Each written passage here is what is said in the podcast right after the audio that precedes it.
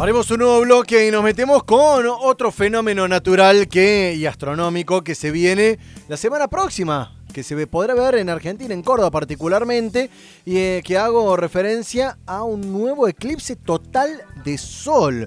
Estoy en línea ya mismo y le doy la bienvenida, lo sumo a esta hora de noticias, al doctor Iván Busto Fierro, él es astrónomo, profesor adjunto del Observatorio Astronómico de Córdoba. Eh, doctor Busto Fierro, el gusto de saludarlo, Jonathan Cloner de este lado, ¿cómo le va?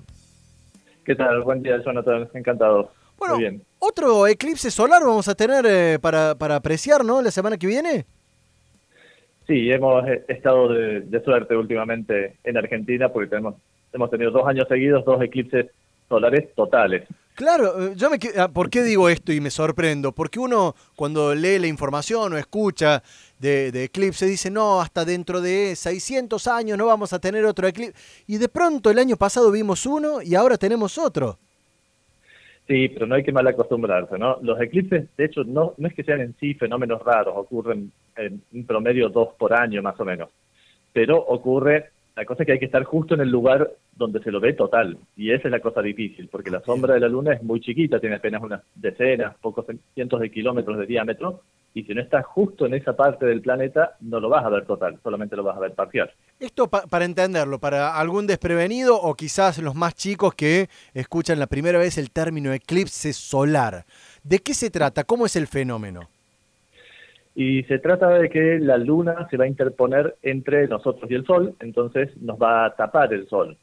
En el caso de quienes estemos o quienes estén ese día en Córdoba y en la mayor parte de Argentina, lo que van a ver es que la luna va a tapar parte del sol, por eso es que se llama un eclipse parcial, no lo va a tapar completamente.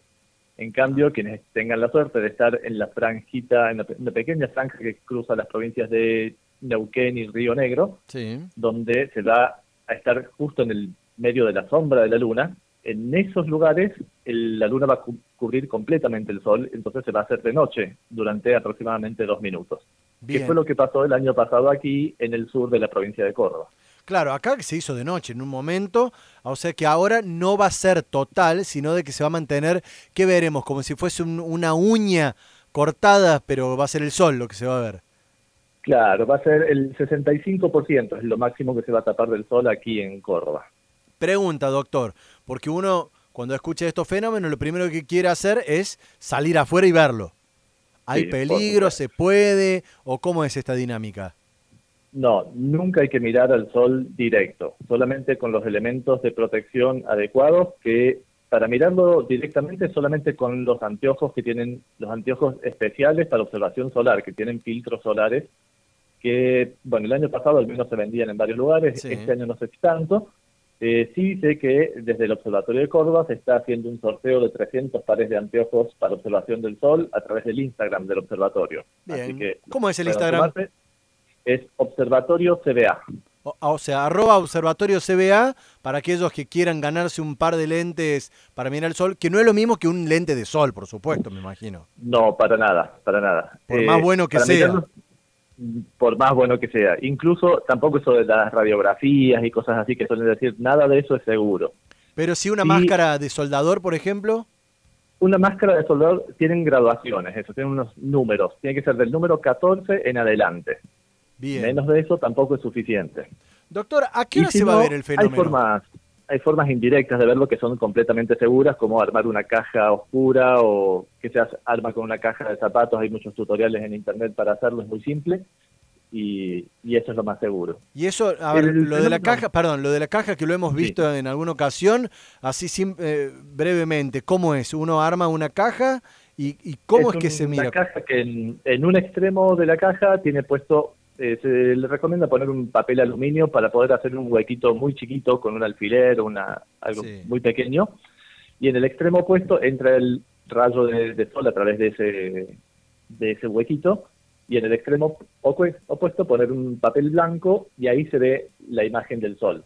Se ve, mientras no hay eclipse, se ve un, circulito. Y a medida que va avanzando el eclipse, se ve como ese circulito se empieza a morder, que aparece como una mordidita cada vez más grande, que esa es la luna que está tapando. Bien, bien. O sea, También algo para los que sean eh, eh, observadores, van a notar que cuando uno anda así en afuera, por debajo de los árboles y la luz pasa entre medio de las hojas, se ven así como circulitos de luz en el piso. Bien. Eh, estos circulitos en realidad son imágenes del Sol. Cuando uno, cuando hacemos durante el eclipse y vean eso, van a ver que los circulitos no son circulitos, sino que van a estar como mordidos. Van, a, ver, van a ser la imagen del Sol tapado por la Luna parcialmente. Doctor, ¿a qué hora va a ser el fenómeno el próximo lunes? Aquí en Córdoba va a comenzar, o sea, eso, empezar la mordidita esa a las eh, 11.50 aproximadamente, 11.48 de la, a la mañana. A la mañana, o sea, pisando el mediodía básicamente. Pero esto es bien puntual, o sea, no, hay, no es que, uy, llegué un minuto tarde, no.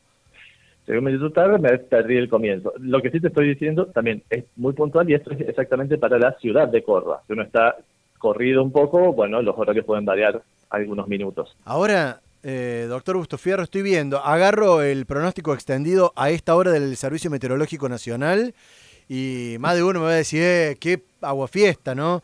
Pero hoy, el Servicio Meteorológico Nacional, hoy, a esta hora, mira cómo me atajo.